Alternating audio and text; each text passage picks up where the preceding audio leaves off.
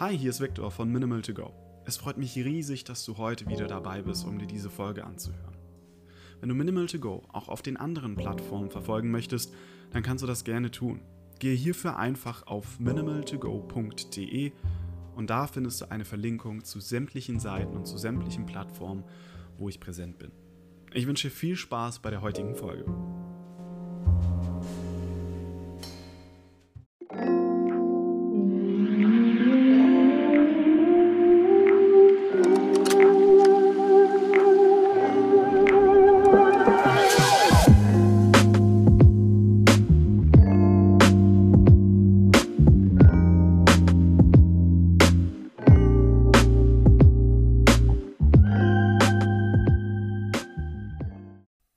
Und damit auch ein herzliches Hallo und willkommen zu der zweiten Staffel von Minimal to Go.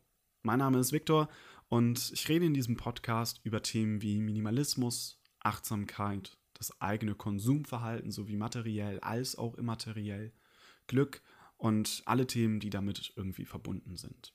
Es freut mich riesig, dass du heute hier dabei bist in der ersten, naja, praktisch in der ersten Folge von der zweiten Staffel in der letzten Folge, das war ja eigentlich eher so die nullte und die Intro-Folge zu der zweiten Staffel, habe ich ja bereits erwähnt, wie viel sich hier in den letzten Monaten getan hat. Und dafür nochmal wirklich ein ganz, ganz großes Dankeschön. Ich mache das ja jetzt in Zukunft so, beziehungsweise habe ich das das letzte Mal ja schon so gemacht, dass ich am Ende jeder Folge eine Frage stelle, mit der Absicht, dass ich das dann in der nächsten Folge so ein bisschen behandeln kann, dieses Thema. Und dass ein näherer Austausch zwischen euch und meiner Wenigkeit stattfinden kann. Die Frage, die wir aber davor uns noch stellen müssen, ist diese. Warum sind Menschen heutzutage so sehr an Extrem überhaupt interessiert? Bevor wir diese Frage beantworten, müssen wir allerdings noch eine Antwort auf eine viel wichtigere, grundlegendere Frage äh, finden. Diese wäre nämlich, warum sind die Menschen überhaupt aktuell so sehr an Extremen interessiert?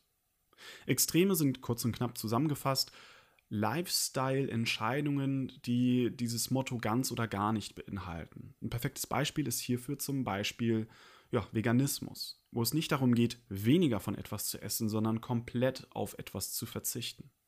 Ein anderes Beispiel aus dem Bereich der Ernährung wäre zum Beispiel eine glutenfreie Ernährung oder eine laktosefreie Ernährung. Was die Grundlage für diese Entscheidung ist, sei ja erstmal hingestellt. Bei einer, zum Beispiel einer laktosenfreien Ernährung ist sehr wahrscheinlich eine Laktoseintoleranz oder bei der glutenfreien Ernährung eine Glutenunverträglichkeit.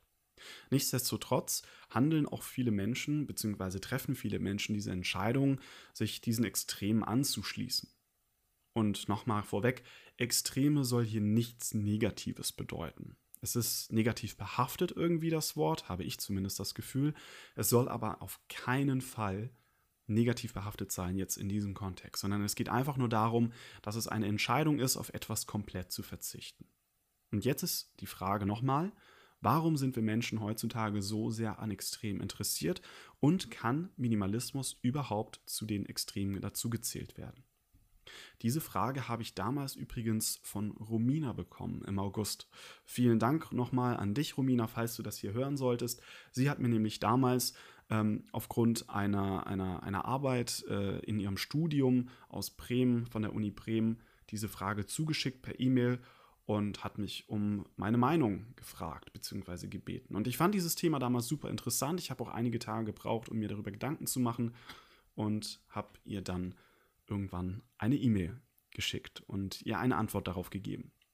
Und diese Antwort wollte ich euch auch nochmal kurz erklären, weil ich der Meinung bin, dass das für viele vielleicht doch noch interessant sein könnte. Die Frage, warum wir Menschen so sehr an Extremen interessiert sind, beziehungsweise warum wir uns daran orientieren, ist schnell beantwortet. Wir haben das einfach immer so gemacht. Wir haben uns immer an den Extremen orientiert, nie an dem Relativen oder an dem Individuellen. Wir haben immer gesagt, okay, es gibt links und rechts, vorne und hinten, oben und unten, Tag und Nacht, gut oder böse, tot oder lebendig. Es ist für uns einfach viel einfacher, es überhaupt zu verstehen und Extreme bzw. Absolute sind für jeden das gleiche. Ein Beispiel aus der Ernährung oder aus dem Fitnessbereich. Wenn es jetzt darum geht, ich möchte abnehmen, dann ist logischerweise das Aufstellen einer Ist-Situation erstmal am schlausten. Wie viel Kohlenhydrate nehme ich am Tag zu mir? Wie viele Kalorien insgesamt nehme ich am Tag zu mir? Wie viele sind davon Fette, Eiweiße, Kohlenhydrate? Wie viel von den Kohlenhydraten sind Zucker? Und so weiter und so fort. Wenn es jetzt darum geht, das zu reduzieren unter Umständen, weil ich ja abnehmen möchte, dann ist die Frage, wie viel ich dann das, um wie viel ich das reduzieren soll, nicht immer für jeden das gleiche. Das heißt, arbeite ich zum Beispiel in der Beratung, dann ist weniger Zucker für Person A wahrscheinlich ein komplett anderer Wert als für Person B. Oder wenn es darum geht, wenn ich zum Beispiel Geldprobleme habe, weil ich all das Geld, was ich habe, ausgebe und vergeude, dann hört man vielleicht mal solche Dinge wie, ja, gib einfach weniger Geld aus. Was heißt denn aber weniger? Und wenn wir uns in die andere Richtung umschauen, was heißt denn mehr von etwas? Absolute Werte, wie zum Beispiel ganz oder gar nicht, komplett auf etwas zu verzichten, das ist für uns viel einfacher zu verstehen und auch gleichermaßen einfacher in unserem Leben zu implementieren bzw. zu integrieren. Ein Beispiel. Du möchtest komplett auf Zucker verzichten. Du möchtest deinen Zuckerkonsum reduzieren. Jetzt gehst du in ein Restaurant und du siehst ein leckeres Dessert auf der Karte und du denkst dir so, hm, okay, also ein bisschen Zucker würde ja gehen, aber ich bin mir nicht ganz sicher.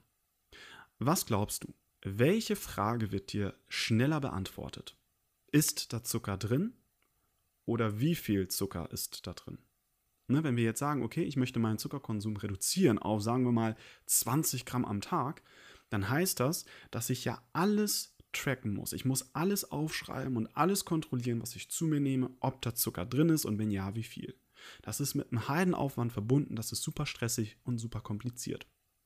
Es ist doch viel einfacher zu sagen, okay, ich verzichte jetzt einfach mal einen Monat komplett auf Zucker und nehme nichts zu mir, was irgendwie Zucker in sich, in sich hat. Aus diesem Grund kann ich einfach dann auf die Nährwertangabe, die Nährwerttabelle eines Produktes schauen und sehen, aha, da ist Zucker drin, also darf ich das nicht essen. Ich habe es mir viel einfacher gemacht. Ich muss nichts rechnen, ich muss nichts tracken, ich muss nichts aufschreiben. Ist viel einfacher.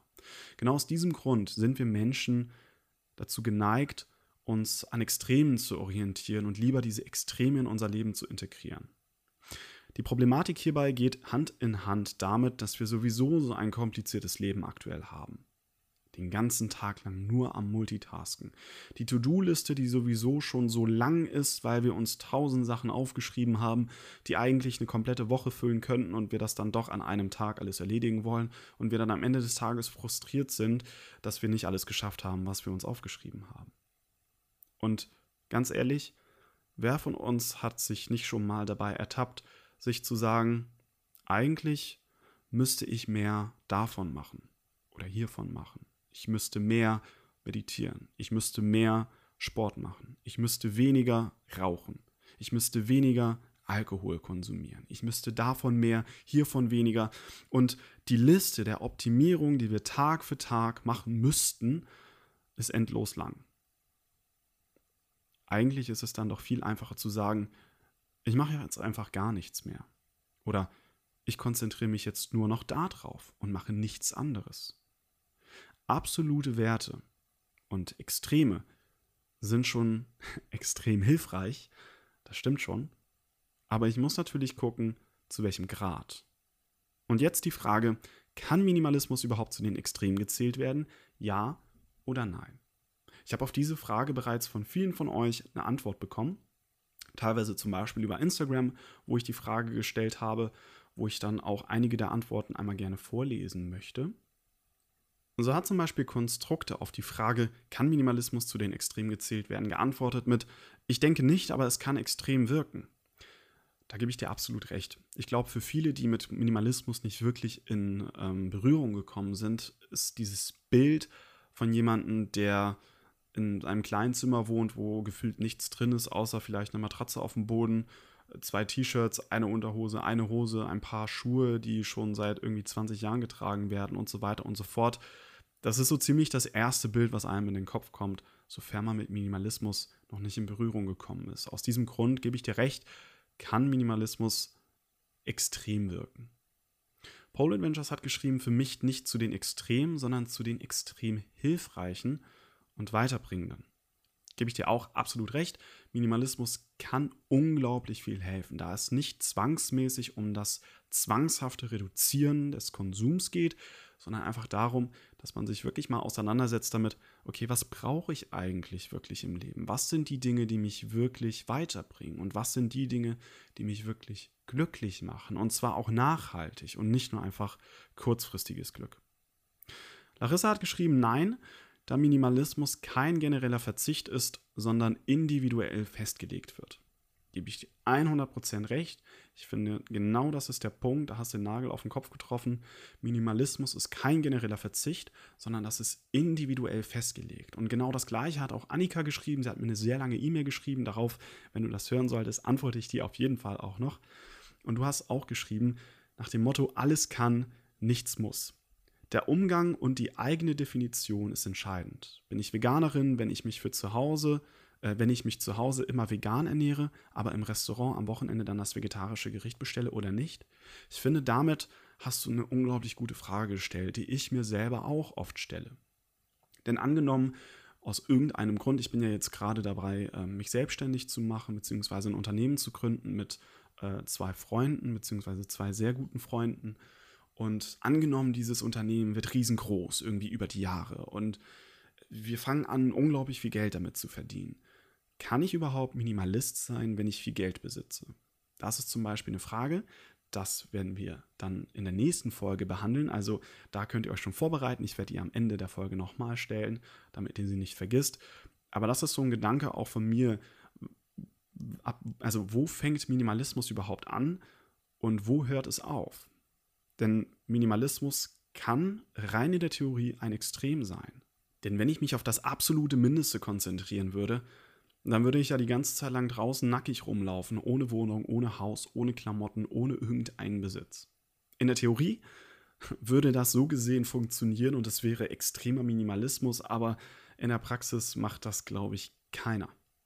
Und aus diesem Grund ist die Frage, kann Minimalismus zu den Extremen gezählt werden, ein eindeutiges Jein. Rein in der Theorie geht es, aber in der Praxis ist es eine absolut individuelle Entscheidung. Zum Beispiel haben The Minimalists, also Josh und Ryan, deren Podcast kann ich übrigens jedem empfehlen, ein sehr schönes Beispiel in, ihrer Dokumentar, äh, in ihrem Dokumentarfilm gebracht, äh, Minimalism, wo es darum ging, wenn du jemand bist, der Bücher über alles liebt und den Duft von Büchern liebt und dieses Gefühl, das Buch in der Hand zu haben und es aufzumachen und das komplette Bücherregal anzugucken, wenn das etwas ist, was dich wirklich glücklich macht, dann musst du jetzt nicht alle deine Bücher loswerden, nur damit du dich am Ende des Tages Minimalist nennen kannst. Und das ist halt der wichtige Punkt. Und die Frage, kann ich überhaupt Minimalist sein, wenn ich viel Geld besitze, ist auch wieder interessant beantwortet, meiner Meinung nach, mit der Antwort ja, tatsächlich, meiner Meinung nach kann jemand, der viel Geld besitzt, ein besserer Minimalist sein als jemand, der kein oder sehr wenig Geld besitzt. Ist ja irgendwo logisch. Wenn ich kein Geld habe, kann ich es auch nicht ausgeben. Wenn ich kein Geld habe, kann ich es auch nicht ausgeben für materielle Güter, für Dinge, die mich glücklich machen. Wenn ich aber jemand bin, der Millionen auf dem Konto hat und trotzdem ein kleines Haus habe, vielleicht eine kleine Wohnung, irgendwie ein ganz altes Auto und keine Gucci-Sachen trage und kein Chanel und sonst was alles, bin ich dann eigentlich Minimalist? Rein technisch eigentlich schon. Und dann nochmal die Frage, geht es beim Minimalismus wirklich um den Besitz oder geht es um das Verhalten? Geht es darum, wie viel ich habe und wie viel ich ausgebe? Oder geht es um Relation zu was ich könnte und was ich mache? Und ich finde, da gehen wir schon sehr tief in den Inhalt des Minimalismus mit rein. Da würde ich jetzt auch für diese heutige Folge einen Schlussstrich ziehen. Ich bin sehr gespannt auf eure Antworten. Nämlich die Frage war nochmal, kann ich, wenn ich viel Geld besitze, Minimalist sein? Ich bin sehr gespannt darauf, was ihr sagt. Ich bin sehr gespannt auf eure Antworten. Wir werden das beim nächsten Mal nochmal ein bisschen intensiver behandeln, mit ein bisschen intensiveren Beispielen, ähm, spezifischeren Beispielen. Ich bin sehr gespannt darauf, was ihr mir alle antwortet. Ich bin wahnsinnig froh, dass ihr heute dabei wart und ich wünsche euch noch eine wunderschöne Woche und einen wunderschönen restlichen Sonntag und bis zum nächsten Mal.